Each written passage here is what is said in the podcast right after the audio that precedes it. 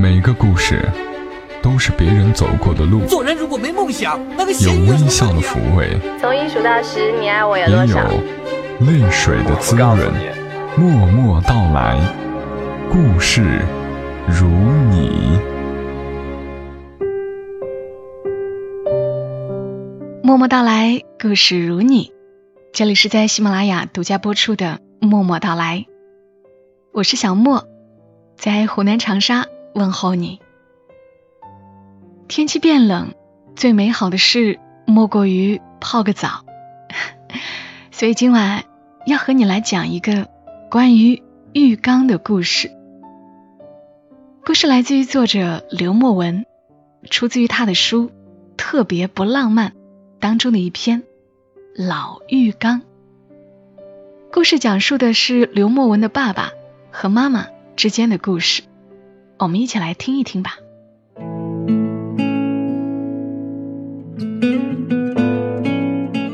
堵住我的耳朵，对着妈妈笑。一路上，我坐在爸爸的怀里，爸爸坐在货车后面一堆家具围着的浴缸里，一边拍打着浴缸的瓷边儿，一边高兴地说：“以后就能天天在家泡澡了。”我爸爸很喜欢泡澡，在单位忙完一天回到家，径直冲进卫生间，从暖气里放出一些热水。整个人卧进浴缸，享受着温度与肌肤纠缠平缓后的放松感。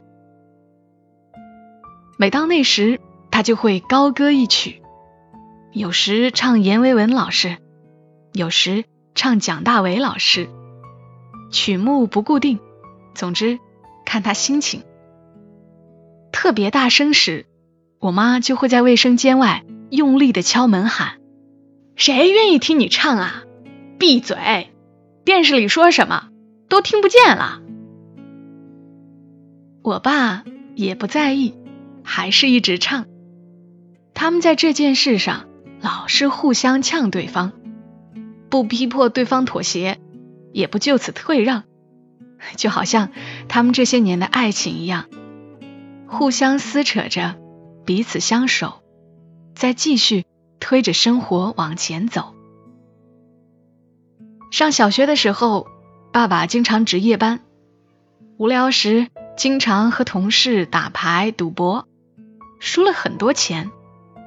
那时家里并不富裕，妈妈为了改掉爸爸的毛病，就每个月数着爸爸发工资的日子，直接到爸爸的单位把钱扣下来，偶尔发点零花钱给爸爸。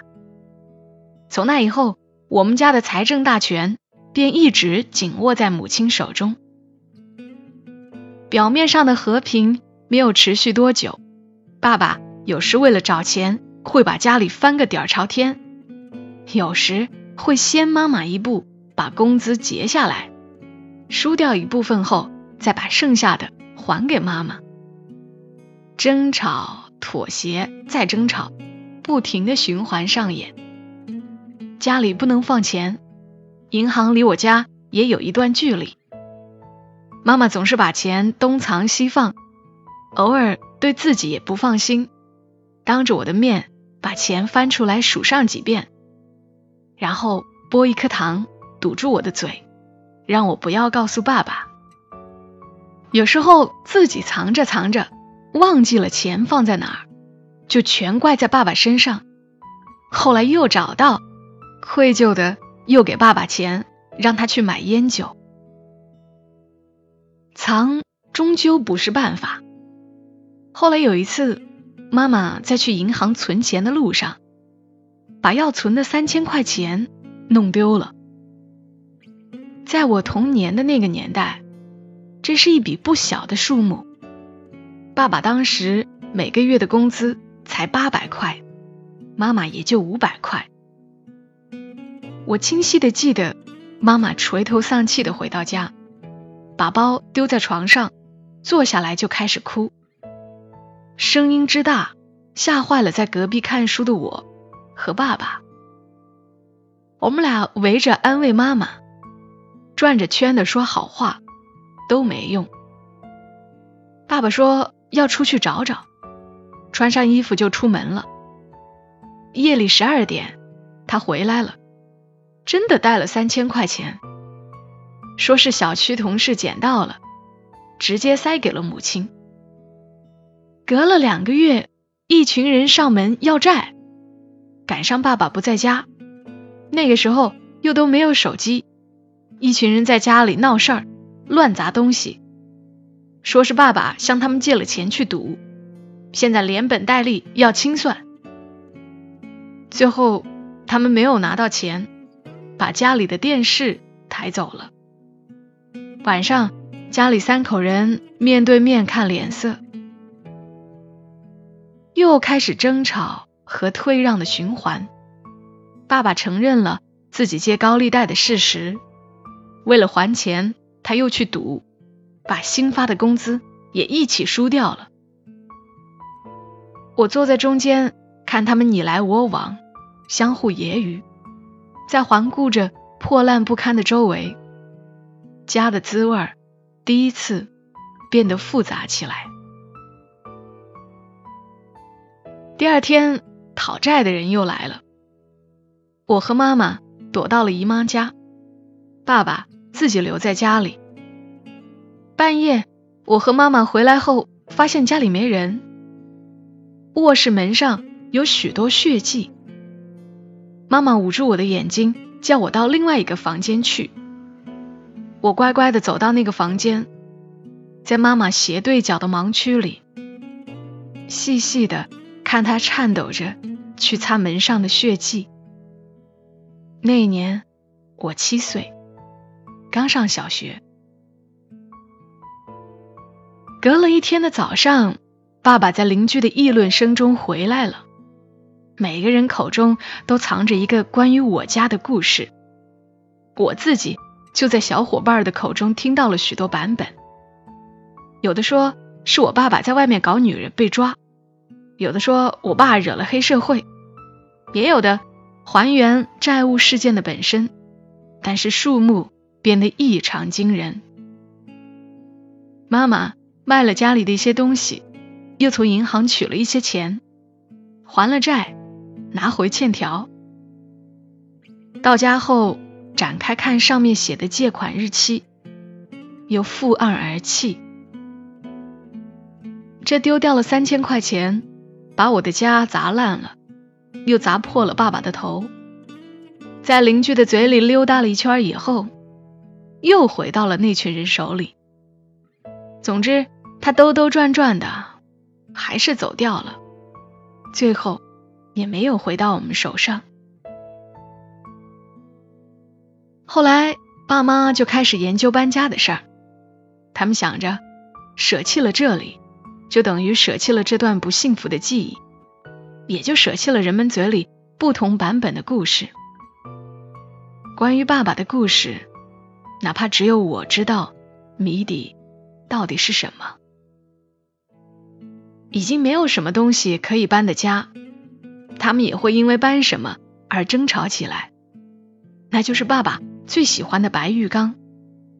妈妈说带不走的，新家没有那么大的浴缸，小小的卫生间容不下这个大东西。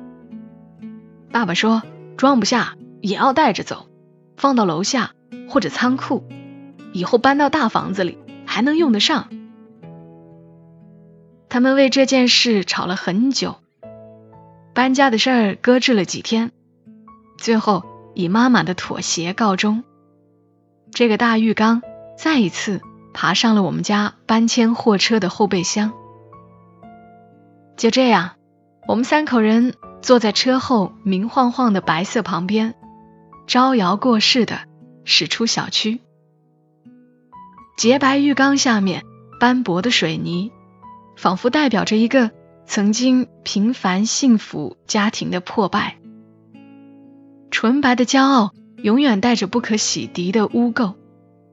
即使离开这里，他们今后的几十年也还是会带着这段不堪的记忆，就像浴缸带着灰黑的水泥。生活并未因此而有所眷顾，现实刻不容缓的跟着这个紧张的家庭。后来，爸妈相继下岗，离开了国企单位。妈妈凭着手艺辗转进了私企，保到了一份稳定的职位。爸爸则一直在找与老单位化肥厂相关的工作，东奔西走，一直未消停过。赚到了的钱也都花了出去。我上了高中后，又搬了几次家。但新家一直没有很好的卫生间或浴室来供放那个老浴缸，他就这样跟着我们家兜兜转转，在城市里来回走。生计像不可预测的强风一样，吹着浴缸的帆，吹着我们家三口人在城市的海里飘荡。多次搬家导致的磕碰与摩擦。让浴缸变得千疮百孔，斑驳的像是一场灾难的现场。很多次，妈妈都要爆发，要把这个东西留在某个废品收货站里。在妈妈看来，浴缸是被迫离家记忆的标志，她要甩掉这个记忆，重新开始生活。但是爸爸似乎不肯轻易放手。固执的认为浴缸还能用得上，哪怕它看起来已经不像个浴缸。有一次搬家，妈妈趁着爸爸不注意，把所有的东西都塞上了货车，满满的都是家私，就是没有给浴缸留位置。破旧的浴缸，老白像一个垂暮的老人，在远处一直注视着这里。好像期待着能上车，又纠结到底要不要上去。等爸爸把所有东西都忙完，一抬头看见满满登登的货车，再转身看看远处的老白，愣了一小会儿。这时的妈妈已经做好吵架的准备，她护着车上的家私，也注视着爸爸，仿佛车上的东西他并不打算再搬下去。这里没有预备老白的位置。爸爸忽然就跳上了车，吆喝了几声，车便发动了。一家人注视着远去的老白，风吹起盖在老白身上的一块破布，像是在朝我们挥手告别。妈妈还没有从爸爸的顺从中缓过神来。他坐下来，安静的看着爸爸，直到老白从我们的视线中彻底消失以后，爸爸背对着我和妈妈，用颤抖的声音说：“我不是不讲理，我就想，咱家以后还能住上大房子，还能用得上大浴缸，我还没老，还能过上好日子，不像他们说的那样。”一路上，我们都很沉默。我没有看到爸爸的脸。忽然想起五岁时第一次搬进楼房时的喜庆。那天到新家以后，爸妈指挥着工人将所有的家私都搬完。已经是晚上七八点，外面下着雨。看着乱糟糟的新家，三口人都没有晚饭的胃口。妈妈忽然说：“有东西忘在了旧房子里，她要去取。如果我和爸爸饿了，就下点面条随便吃一下吧。”说完，他就出了门。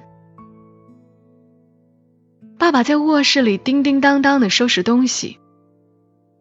过了将近一个小时，妈妈回来了，雨声掩不住妈妈慌张的破音。她在楼下指挥着工人将一个破旧的浴缸抬进了新家本就不大的阳台。妈妈浑身湿透了，雨水滴滴答答的从裤脚渗出来，流淌了一地的不容易。他一边拧衣服上的水，一边找出一块抹布去擦拭老白。就这样，老白还是跟着来了。在一个雨天里，由最讨厌他的妈妈长帆驶向我的新家，驶向固执的爸爸。后来的日子里，上了年纪的爸爸在老白身体里养鱼、养龟、种水植，看着老白裂开的皱纹里冒出绿色的苔藓。他以另外一种身份进驻了这个家庭。他看起来存在的那么自然，不再是家里的累赘或者个人的偏执。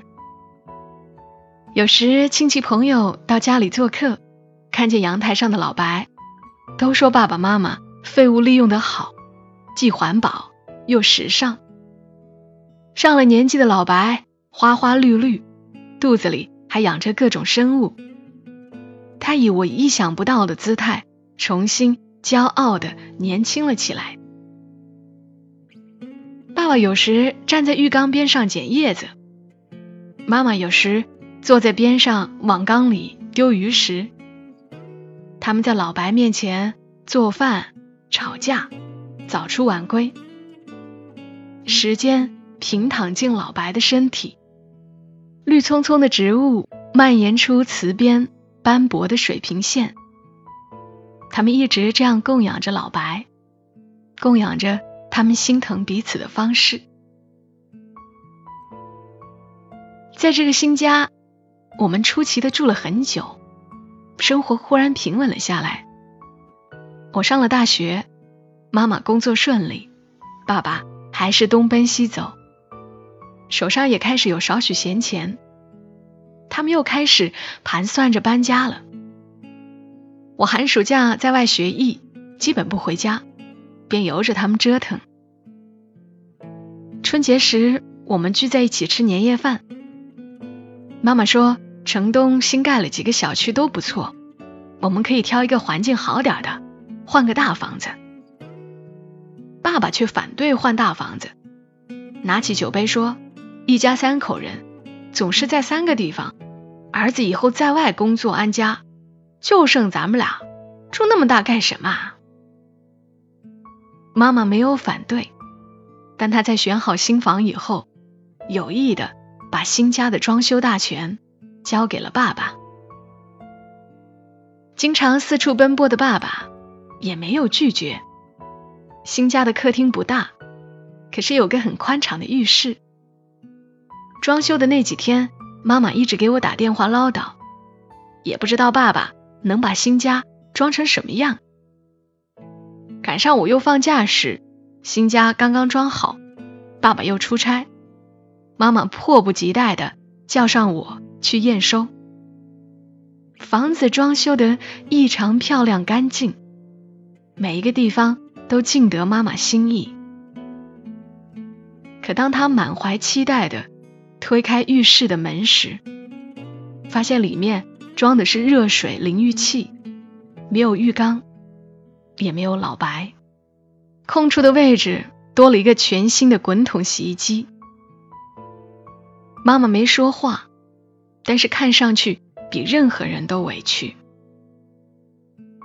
她拽着我问：“浴缸呢？你爸爸为什么不装浴缸啊？”为什么？我靠着门，挤不出一句话。后悔没等爸爸一起来新家，让他亲自回答这个问题。我支支吾吾了半天，想了几句回答，送到了喉咙，又放下。浴室里留下妈妈问题的回声，她的颤抖再一次出卖了我的家人。我们都知道答案。却还在为彼此撒谎。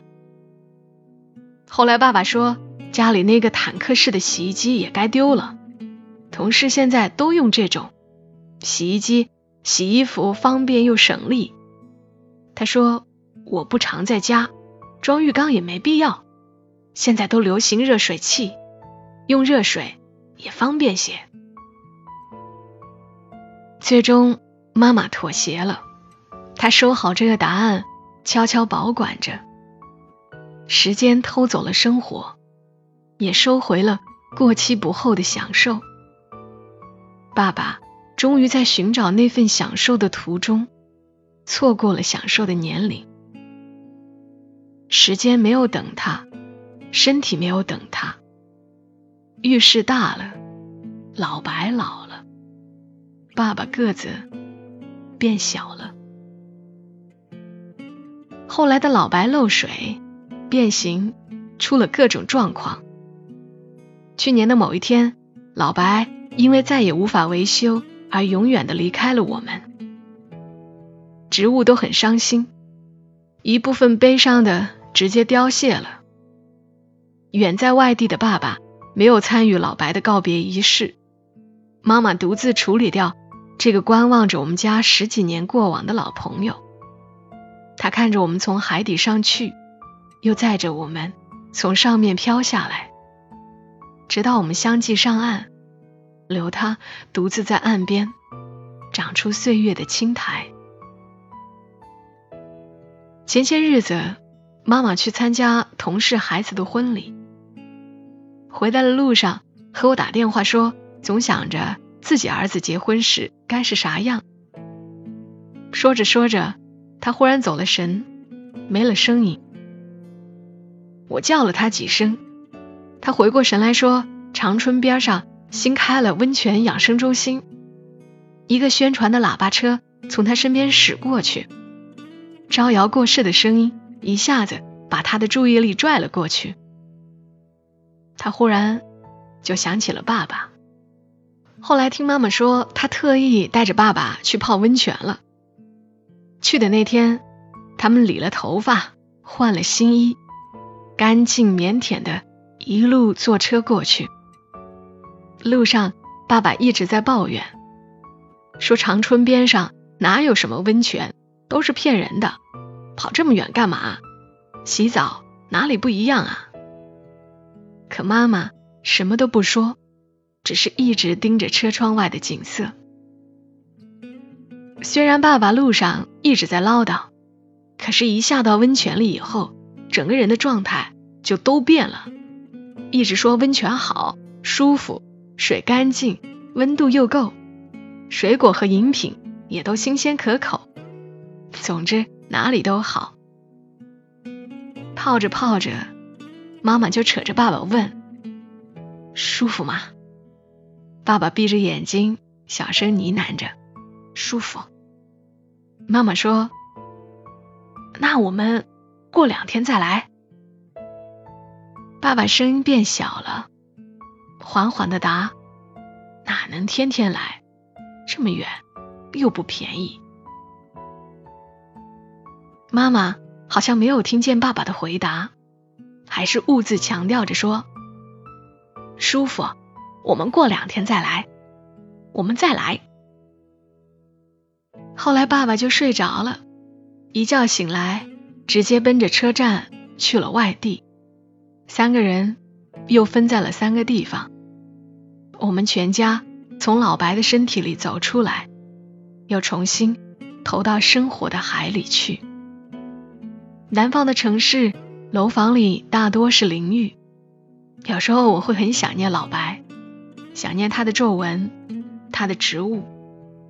想念年幼时和爸爸一起卧进去的感觉。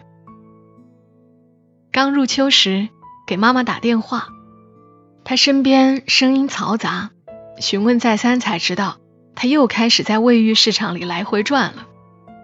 在爸爸不知道的时候，她悄悄走进一家店，询问老板：“这个浴缸多大？多少钱？”我知道今年回家的时候，爸爸。可能又会在浴缸里唱歌了。虽然我老是记不起他唱的是什么。火车就要开了，我就要走了，离别就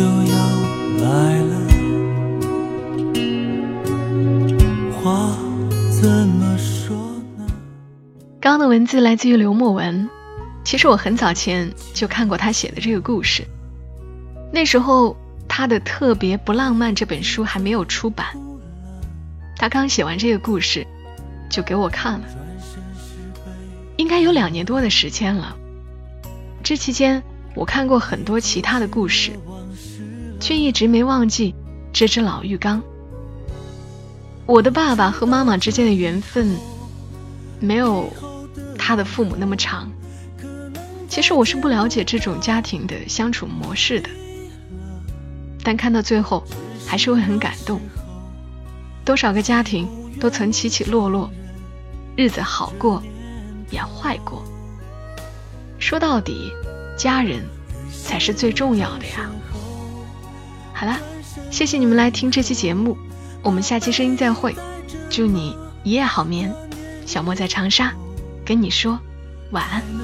鲜活的，在我的眼眶中微微颤抖，微微颤抖。如果你喜欢这期节目，麻烦你帮忙转发到朋友圈，让更多的人听到。小莫在这儿，谢谢你。